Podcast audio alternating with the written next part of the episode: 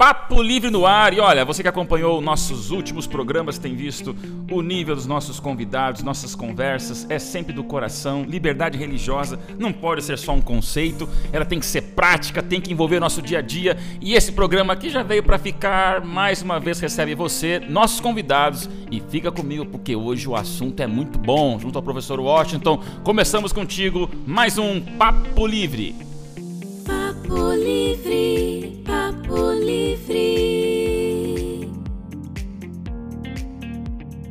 Papo Livre,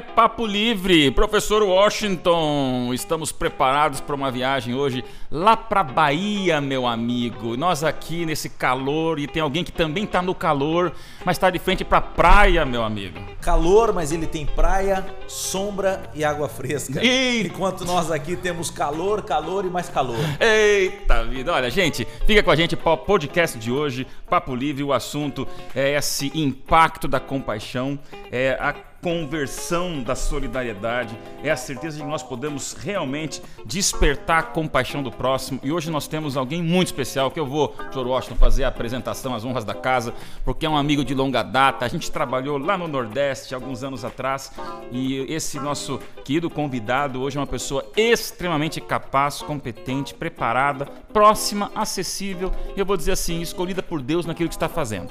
Hoje nós temos aqui o jornalista Heron Santana, que na verdade ele responde pelo Departamento de Comunicação da Igreja Adventista para a região que nós chamamos de União Leste Brasileira, mas você já vai entender os estados terríveis que ele cuida. Bahia e Sergipe, é praia, é praia, é alegria, é carajé, é festa, é gente boa, é, uma, é um carinho que eu morei lá um tempo e a gente só carrega saudade boa desse povo do Nordeste.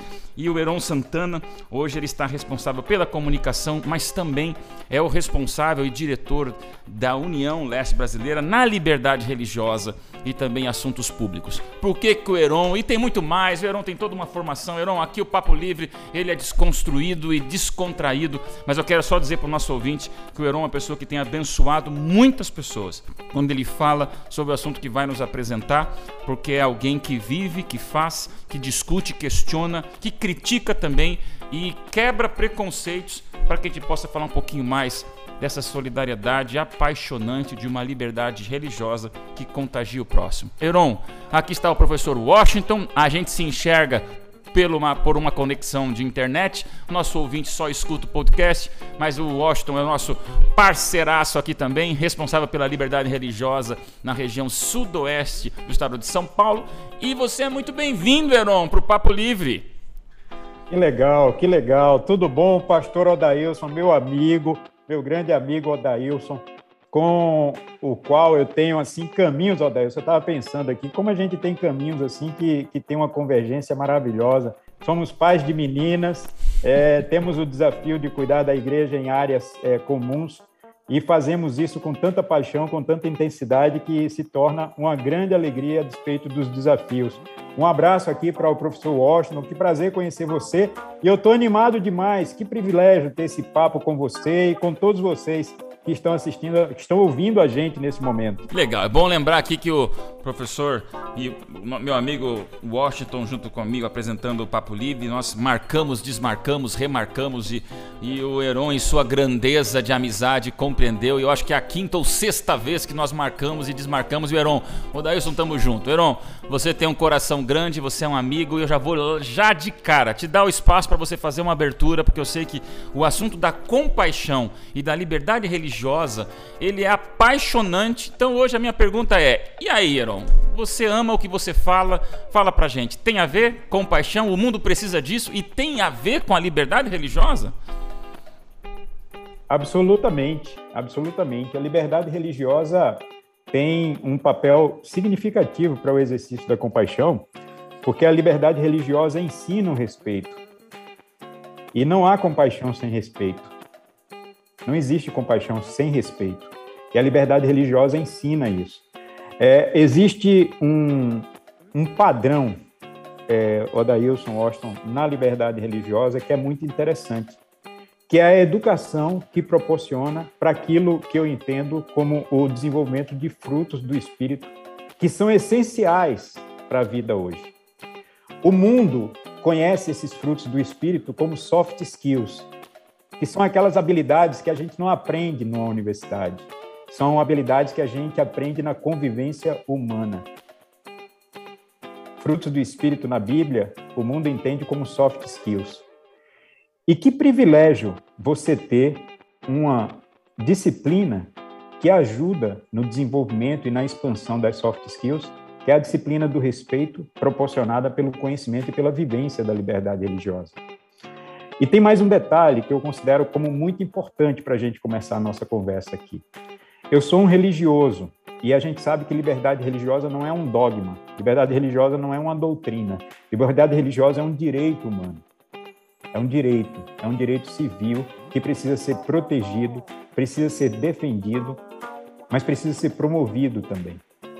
Não é um liberdade religiosa não é um dogma, e quando a gente trabalha liberdade religiosa como religioso e religioso que eu sou, uma coisa que eu aprendi que foi muito significativo para mim é que é o seguinte: liberdade religiosa me ajudou. Eu trabalho, é, Odailson Washington, com liberdade religiosa já há quase 10 anos. Liberdade religiosa me ajudou profundamente a humanizar a minha fé. E isso pode parecer uma declaração estranha, mas ajudou a humanizar a fé. E uma coisa que é muito importante, foi muito importante para mim, é o quão relevante é você ter uma fé humanizada. Porque você pode ter uma fé que seja desumana. A fé desumana é aquela fé que só observa o seu horizonte. Você só observa o seu horizonte. Você começa a construir uma relação com a sua fé que observa a sua fé como se fosse algo mágico, como se fosse um superpoder, e não é. Fé é declaração de vulnerabilidade. Fé é declaração de incapacidade. É declaração de incapacidade. E quando eu me descubro incapaz, quando eu me descubro vulnerável, eu consigo enxergar outros horizontes. Porque fica mais fácil para a gente olhar para o lado quando a gente não se observa detentor de um superpoder que a gente não tem. Quem tem é uma força maior que a gente, uma divindade que nos oferece isso como favor imerecido e que no cristianismo essa divindade é Deus através de Jesus Cristo. Compreende? Então, a liberdade religiosa dá essa perspectiva significativa. E quando você tem essa, essa perspectiva, o que é que você é, tem aqui? Você tem uma compreensão do respeito, você tem uma compreensão do acolhimento, você tem compreensão da, da compaixão, da generosidade nas relações interpessoais. E tudo isso, que é conhecido no mercado, no mundo corporativo como soft skills, a Bíblia conhece como frutos do Espírito. Então, imagina você ter esse privilégio de ter uma disciplina que te proporciona essa possibilidade, especialmente num mundo como hoje, que é um mundo que enfrenta como um dos seus grandes problemas algo que especialistas é, afirmam ser a fadiga de compaixão, que é você estar tão cansado da dor do outro, né? no, em meio a uma pandemia, você está tão cansado, está tão cansado com a dor do outro e com a sua própria dor, que você já não aguenta mais. Você cansou disso. Imagina que mundo viveremos quando a gente cansar de ser humano. Vai ser terrível. Amigo Heron, você já nos provocou logo no início aqui e esse é o objetivo do Papo Livre, tá? Te interrompendo, é. Washington, só para dizer, por que, que eu chamo o Heron de guru, tá? Ele tem, a gente tem um apelido interno, eu falo assim, meu guru, porque você vê que o Heron tem o poder das palavras, dos pensamentos e dos conceitos. Então, pode perguntar, mas olha, como amigo e te apresentando, pode enfiar a faca que esse guru aí tem palavra boa para falar para nós. É, é, que o seguinte, é que essa temática, né? Eu, eu, trabalho com escolas aqui também. Essa temática das soft skills, elas, elas, elas mexem conosco e, e a gente está aí no mundo do mercado. Mas eu não vi nenhuma soft skills que fale sobre vulnerabilidade. E aí pois você é. vem com uma frase que tá é marcada virtude aqui. ser vulnerável, Ó, ser fraco, tá ser frágil, aqui, né? Fé é declaração de vulnerabilidade. Será por isso, por essa vulnerabilidade, que às vezes eu sou é, é, tão insensível Ou será que é por conta dessa vulnerabilidade, Heron, que tantas e tantas vezes eu deixo de ter compaixão com o outro? É uma maneira de eu fazer o seguinte: opa, já que eu estou exposto, eu vou agora de alguma maneira tentar, tentar me mostrar mais forte, porque essa vulnerabilidade não combina com religião. Sensacional, sensacional, sem sombra de dúvida, viu, Washington? Sem sombra de dúvida. E aí você percebe isso em relação à liberdade religiosa. Quando a fé é desumana, eu entendo liberdade religiosa como a defesa de um privilégio. Eu quero defender o meu privilégio. Quando a fé é humana, eu, religioso que sou, porque é importante também a gente entender que é, o exercício da liberdade religiosa não é uma atribuição apenas de pessoas religiosas.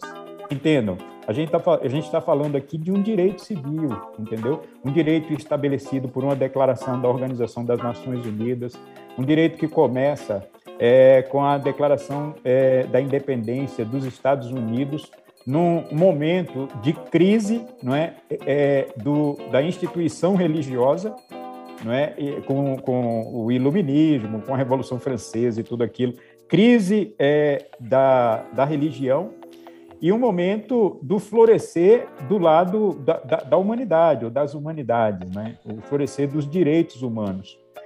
E aqui surge um desafio para a gente, que é a gente é, exercer e a gente tentar aprender, tentar desenvolver uma teologia dos direitos humanos, porque aí a gente entende a liberdade religiosa.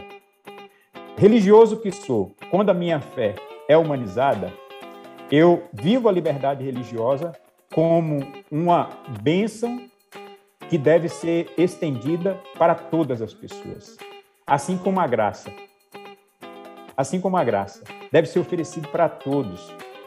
E eu vou trabalhar a promoção, a defesa da liberdade religiosa para todos. De que maneira? Através de relacionamentos saudáveis, através de quebra diária de preconceitos e pré-julgamentos, através do exercício diário da compaixão, por meio do que leio, por meio do que vivo, através da observação, que é algo hoje extremamente desafiador, porque a gente vive num mundo que está muito atento a pontos de vista e não dá quase que nenhuma atenção a pontos de escuta, né?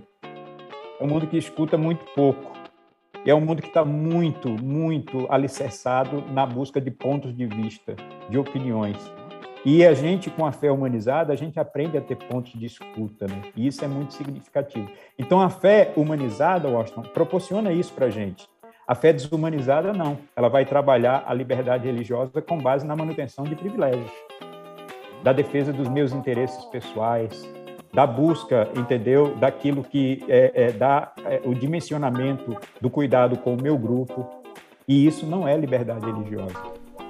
Neron, agora deixa eu provocar você na, saindo um pouquinho da, da, da parte visível para a parte mais subterrânea. Nós somos religiosos e aqui o povo do Papo Livre sabe que a gente aqui não milita uma fé, a gente abre o coração exatamente para mostrar que a nossa fé precisa ser criticada, avaliada e questionada no acesso e no respeito ao outro.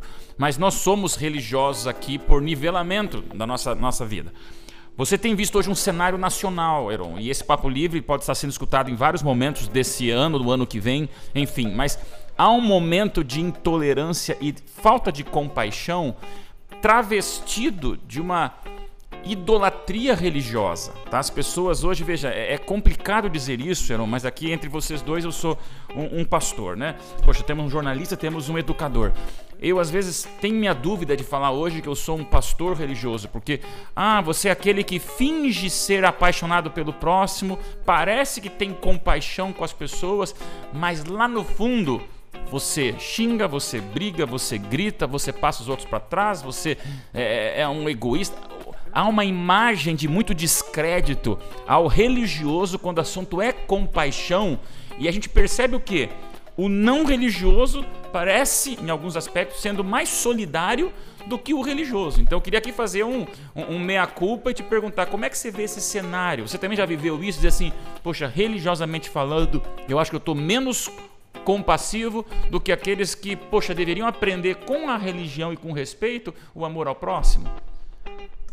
Ô, Odailson, essa tua observação, ela é muito interessante, porque ela tem aqui ó, uma ramificação na história muito significativa.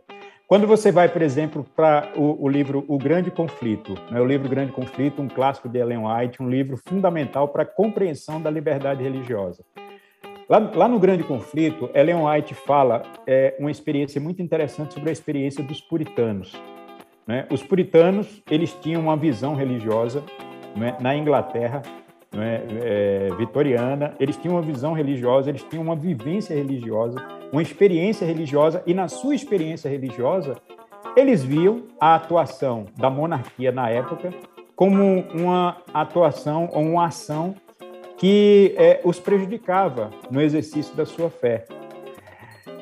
O, essa monarquia ela tinha não é, uma conexão com a igreja ou com a religião do catolicismo da época, né? É, aquele catolicismo da época, que era um catolicismo, e a gente sabe disso historicamente, né? a gente vê a Inquisição, a gente vê uma série de questões históricas que mostram o desafio que o catolicismo enfrentou não é, para é, é, se encontrar como uma religião é, de cuidado, como uma religião universal, como se propõe, mas a, a, verdade é que naquele momento, e Ellen White mostra isso, o catolicismo se junta à monarquia para perseguir outras confissões.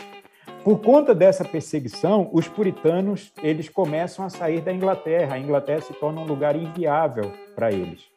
E eles vão para vários lugares. Eles vão para a Holanda, vão para outro, outros países europeus e chegam nos Estados Unidos, chamado Novo Mundo. Né? Chegam nos Estados Unidos os Estados Unidos da primeira emenda, os Estados Unidos de George Washington, né, de, de tudo aquilo que veio é, nesse contexto de preocupação com os direitos humanos.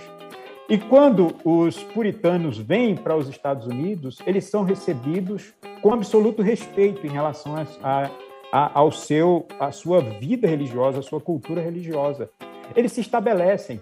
Há um, um, uma pintura belíssima de uma é, artista americana chamada Jane Brauscombe, mostrando, por exemplo, um, uma refeição de ação de graças de puritanos ao lado né, de indígenas, ao lado de nativos americanos, agradecendo, entendeu, pelo fato de estar vivendo essa liberdade.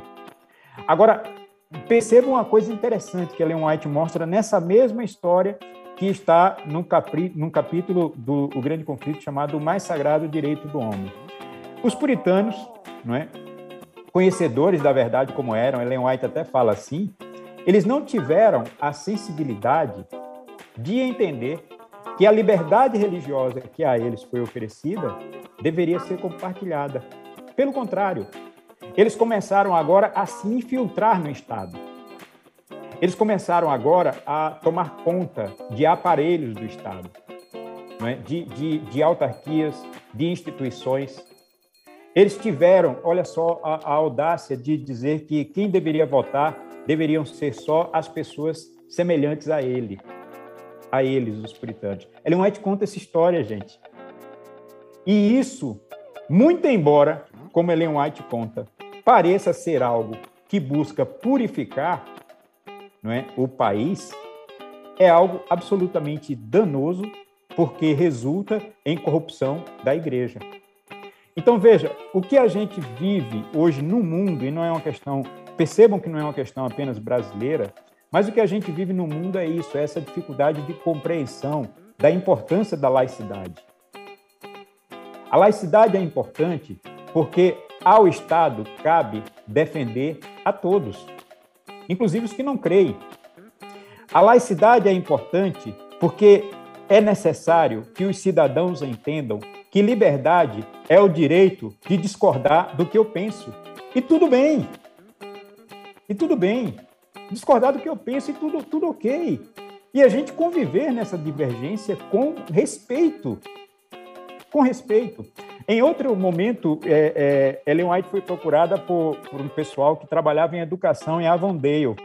E nesse lugar foi instituído uma ação é, que estabelecia que no domingo ninguém deveria trabalhar. E as pessoas chegaram, é, Odailson, para Ellen White e disseram: e agora? O que, é que a gente vai fazer? É, vem essa declaração, vem esse, esse, esse estatuto aqui, a gente não pode mais essa lei, a gente não pode mais trabalhar, é, é, a lei obriga a fechar os sábados, e agora o que, é que vai ser da gente e tal. Ellen White aquieta o coração daquelas pessoas. Aos "Gente, domingos, né, Heron? Aos domingos. aos domingos. Aos domingos. É uma declaração de, de que deveria ser evitado qualquer tipo de abertura de comércio, de, de escolas tal, aos domingos. Aos domingos, apenas igrejas abertas. E aí pergunta Ellen White, Ellen White, o que é que a gente faz? Ellen White, fecha o seu negócio. Respeite o domingo. Aproveite esse dia para você evangelizar, para você ensinar a Bíblia para alguém, mas respeite. Porque não cabe a gente estar entrando em confrontos. Não cabe a gente estar em- é, é, entrar é, em divergências. Não é esse o papel da gente. A gente não está aqui como advogados de Deus. A gente está aqui como testemunhas. Excelente. E testemunha é aquele que experimentou algo tão sensacional que disse: Olha, você precisa provar isso também. Que isso foi bom demais para mim e eu acredito que vai ser bom demais para você. Testemunha é isso. Fantástico. Testemunha é um Odailson, um grande publicitário. Você precisa provar isso. Isso foi- fez muito sentido para mim e vai fazer sentido para você também. E não ser advogados. Nós somos testemunhas. Nós não somos advogados. Entende? Então, é essa compreensão da, dessa, desse descolamento entre Estado, entre poder secular e religião, é fundamental demais para que a gente entenda a liberdade religiosa. E muitas vezes, nós, né, e quando eu falo nós, eu estou falando aqui do cristianismo de forma geral, é, estimulados não é, ou excitados pela possibilidade de um determinado governo que nos acena, nos sinaliza alguns favorecimentos, nós acabamos esquecendo esse princípio elementar, básico, do exercício da liberdade religiosa de forma humanizada, com respeito e com compreensão da importância da diversidade religiosa, da diversidade de confissões, mas, acima de tudo, da importância e da compreensão de que precisamos defender a humanidade, ou precisamos trazer à humanidade uma ideia de que é possível viver bem a despeito das divergências. Rapaz. Ô, Heron, você sabe que. Cara, e dava vontade de fazer um outro podcast só pra nós falarmos sobre isso. Mas nós estamos vivendo uma geração tão polarizada. As ideologias, elas travam batalhas tão ferrenhas que quando você fala em humanização, eu entendo que é, é a maior expressão da minha vulnerabilidade. Eu vou usar a sua frase. É isso que eu entendo trazer a minha realidade de fé, de religião agora para humanização, não é humanista no sentido do iluminismo, né? Da, da, da, da grandeza que está dentro do ser humano. É a humanidade no sentido de, gente, ou a gente dá a mão um pro outro para tentar conviver melhor, ou vai dar ruim para todo mundo, porque o avião vai cair e tá todo mundo perdido. É, mas eu gosto, é exatamente isso, Austin. É exatamente isso. E porque a gente não consegue avançar nessa direção? A gente não consegue exatamente porque a gente é incapaz de olhar para o outro. Nós, nós estamos em um estágio de, de tantas ideias preconcebidas né, que a gente não consegue mais olhar para o outro. E a comunicação hoje, a comunicação se ressente disso. Eu estou falando de comunicação porque aqui é outra de minha grande, uma das minhas grandes paixões. Né? O Odailson sabe, a gente compartilha dessa mesma paixão e é algo fundamental para a liberdade religiosa, a comunicação. Porque quando a gente fala em comunicação, é, é Washington, a gente está falando no, em uma ciência que tem como principal finalidade não divulgar ou informar algo, mas tornar comum uma ideia, um pensamento, uma visão de mundo. Acontece que nós só tornamos comum uma ideia, não é? ou uma visão de mundo, e essa, isso que você acabou de, de refletir aqui é uma visão de mundo, né? uma humanidade que, entendendo a sua vulnerabilidade, percebe, não é? percebe que estender a mão é a melhor maneira de você construir uma situação em que você consegue avançar.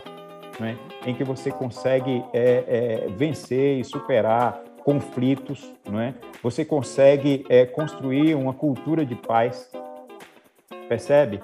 E quando a gente é, torna isso comum, é porque a gente olhou para o outro, é porque a gente viu a mão do outro sendo estendida,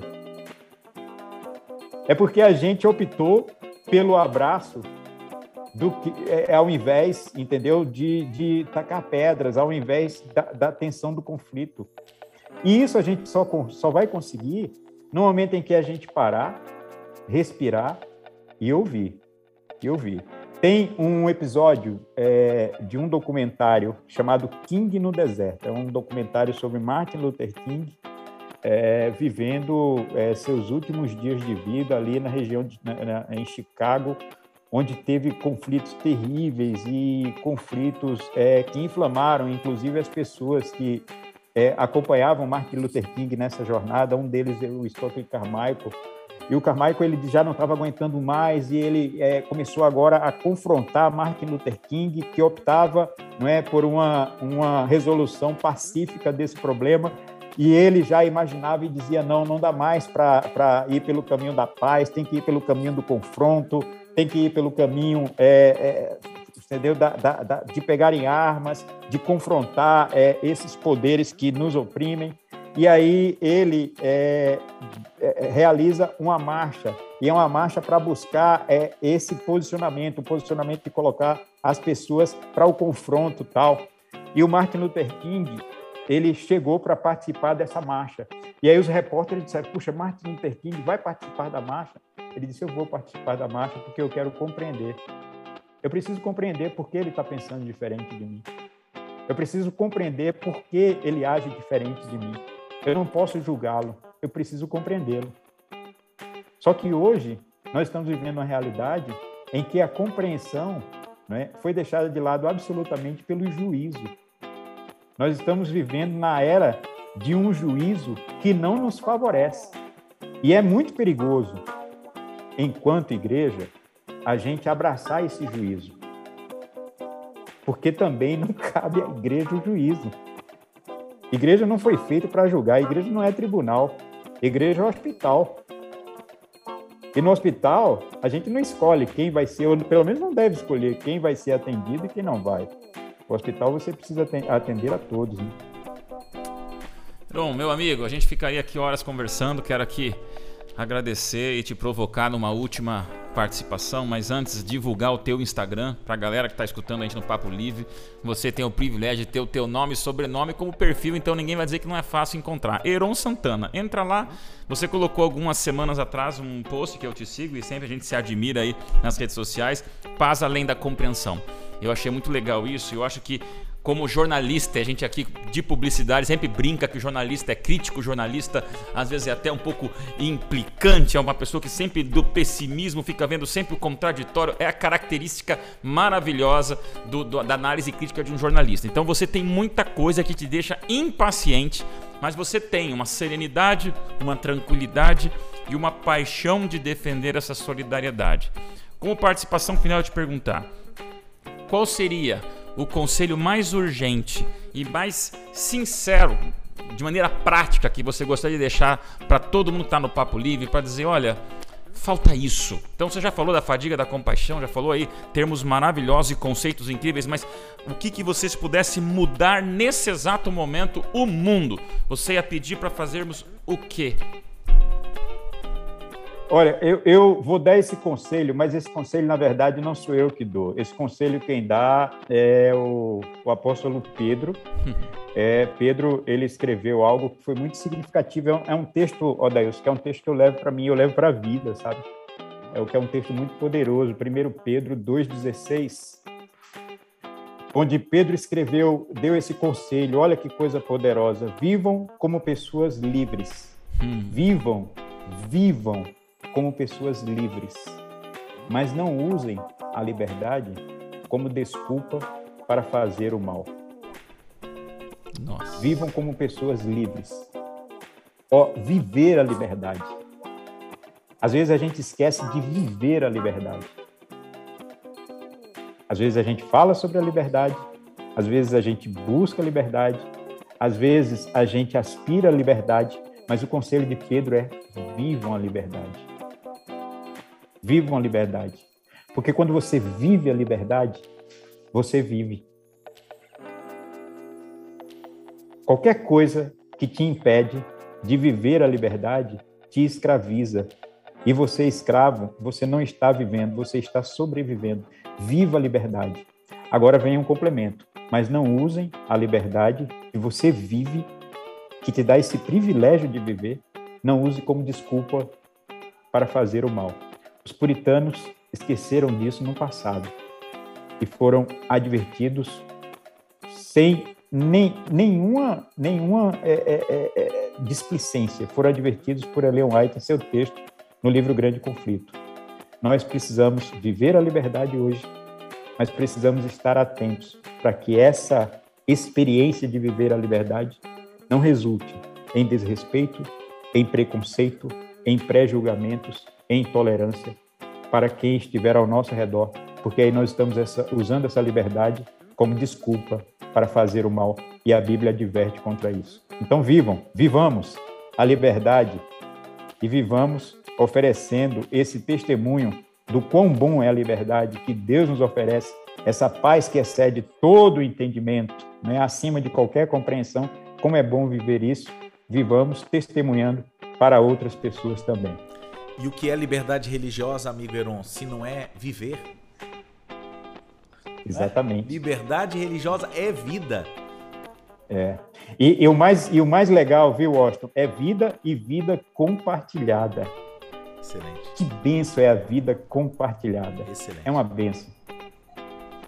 Valeu? Que tal o convidado guru de hoje, hein? Rapaz, o homem tá chique lá, Tá não falando chique, terno, é. cara. Heron, você é uma benção que eu quero rasgar a seda porque você tem sido sempre uma inspiração nesse teu discurso, sempre muito coerente e sempre muito aproximador. E eu acho que as pessoas aqui, eu quero aproveitar e fazer esse apelo aos nossos ouvintes do Papo Livre, entender esse lado acolhedor da religião e agradecer essa parceria. Você está no Nordeste, nós estamos aqui em- no estado de São Paulo e a gente serve esse mesmo Deus, essa mesma igreja, mas sobretudo essa mesma liberdade, né?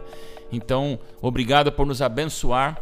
Continua firme, sempre sendo essa referência com conceitos, frases, palavras, mas acima de tudo atitudes que a gente sabe que é uma coisa que é peculiar e característica da tua vida.